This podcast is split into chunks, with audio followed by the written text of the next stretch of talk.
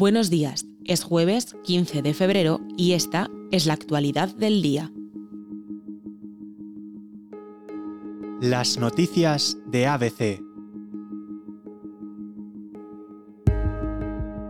La Guardia Civil intervino un alijo con embarcaciones de la otra punta de la provincia de Cádiz al estar averiadas las de la zona.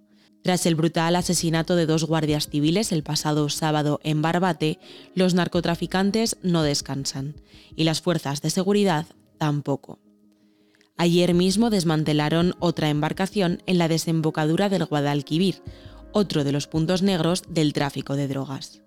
Una intervención que volvió a dejar al descubierto la gran desventaja de los agentes frente a este tipo de organizaciones criminales, la Guardia Civil tuvo que hacer uso de barcos de la base de Algeciras, porque los que tiene en la de Cádiz, que está mucho más cerca de Sanlúcar, están todos averiados. Con Andalucía en el punto de mira por el narcotráfico, el último informe anual con la Estrategia Internacional de Control de Narcóticos de Estados Unidos, publicado en marzo de 2023 por el Departamento de Estado, advierte que España se ha convertido en un punto de tránsito primario en Europa de la cocaína procedente de América del Sur y para el hachís de Marruecos.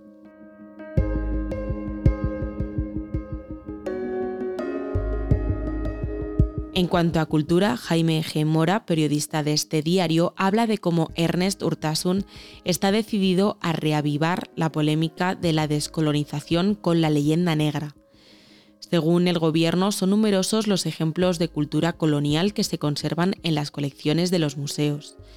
Y cultura colonial, según cultura, se refiere a restos arqueológicos ibéricos, que se conservan en el Museo Arqueológico Nacional.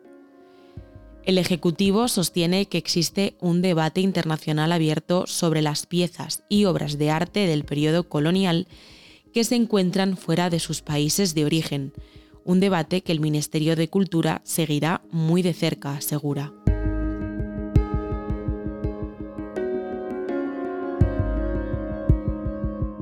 Ayer se debatió en la Eurocámara un tema que lleva arrastrándose desde diciembre, la inversión lingüística en las aulas.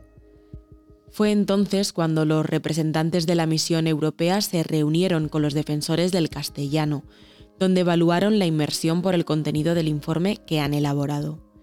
Partidos como el Partido Socialista, Esquerra Republicana de Cataluña, Junts y el Bloque Nacionalista Gallego intentaron frenar este debate sin éxito.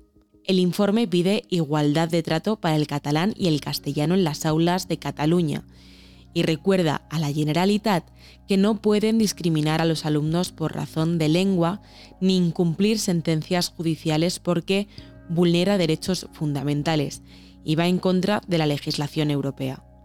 Este mismo informe, que prueba que la inmersión es un arma nacionalista para adoctrinar, se votará en la Eurocámara el próximo 19 de marzo.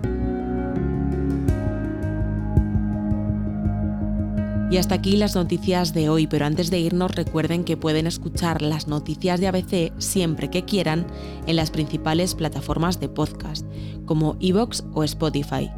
También se lo pueden pedir a sus altavoces inteligentes y por supuesto pueden acceder a este boletín desde nuestra página web abc.es.